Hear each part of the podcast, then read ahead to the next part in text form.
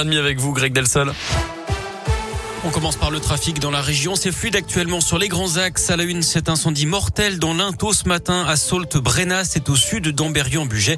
Les secours ont été appelés vers 3h30. Le feu a pris dans une maison de 100 mètres carrés. Le corps d'un homme a été retrouvé dans les décombres. Les pompiers sont toujours sur place. Autre incendie, mais à Amberieu, cette fois hier soir vers 19h, un feu dans la cuisine d'un restaurant qui s'est propagé à la toiture. Les flammes menaçaient le bar tabac voisin et une habitation. Deux personnes ont inhalé des fumées, ont été prises en charge par les secours. Elles ont été évacués à l'hôpital pour des examens. 360 foyers ont été privés d'électricité pendant environ deux heures. Dans l'actu également la fin de la prise d'otage à Paris. Le forcené qui retenait une femme depuis hier après-midi dans une quincaillerie du 12e arrondissement s'est rendu à la police. Il avait fait irruption dans le commerce hier après-midi avec un couteau. Il était connu pour des troubles psychiatriques. Il avait relâché l'une des deux femmes hier. Les victimes sont indemnes. L'inquiétude du gouvernement face au variant Omicron. Nous entrons dans une période de forte turbulence, dit ce matin le porte-parole du gouvernement, Gabriel Attal, qui n'exclut pas des mesures plus contraignantes en cas de reprise forte de l'épidémie. Il explique qu'il faut s'attendre à des semaines très compliquées à cause de ce variant nettement plus contagieux. Les cas doublent tous les deux ou trois jours d'après lui. D'ailleurs, un cinquième vaccin anti-Covid a lui été validé par l'Union européenne, celui de l'américain Novavax, qui utilise une technologie plus classique sans ARN messager.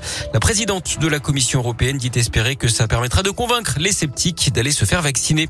À Lorette, dans la Loire, l'abattage de neuf chèvres ne passe pas. On vous en a parlé hier sur Radio Scoop. C'est la polémique du moment sur une initiative personnelle. Gérard Tardy, le maire de la commune, a fait abattre par la société de chasse locale neuf chèvres errantes sur sa commune. Il était reproché aux bêtes de venir manger de l'herbe et des fleurs sur les tombes dans le cimetière de Lorette. Sauf que le maire n'a jamais eu le feu vert de la préfecture de la Loire pour faire abattre ces animaux. Un abattage qui plus est interdit sur des chèvres. Dans la commune, on s'indigne de la pratique. Julien Lequeux est le chef de file de l'opposition. C'est un acte particulièrement euh, odieux. On apprend en plus de cela que cela serait fait sans l'aval de la préfecture. Pour moi, c'est simplement intolérable. Et là, une nouvelle fois, il faudra une réponse particulièrement ferme de Madame la préfète. Il faut aller plus loin. Hein. Monsieur Tardy a déjà été rappelé euh, à l'ordre par deux fois euh, par Madame la préfète. Visiblement, ça ne suffit pas. Contrairement à ce qu'indique le maire, il y avait de nombreuses autres solutions. Hein. Renforcer la clôture du cimetière, faire appel à un berger ou faire appel aux SDIS qui disposent d'une une équipe animalière. Je pense que là, on arrive vraiment à un extrême. Si euh, il s'avère que euh, Monsieur le maire a, dépassé le cadre légal, nous n'hésiterons pas à, déposer une plainte contre lui. On a noté que la Fondation Brigitte Bardot, elle aussi, devrait porter plainte dans cette affaire. On passe au sport et au foot. On connaît le programme des 16e de finale de la Coupe de France. Le Clermont Foot ira à Bastia dimanche 2 janvier à 16h. À 18h30, Saint-Etienne sera Jura Sud. Et puis en basket, on joue la huitième journée d'Eurocoupe. Ce soir, les Gielbourg reçoit Buduknost, équipe du Monténégro.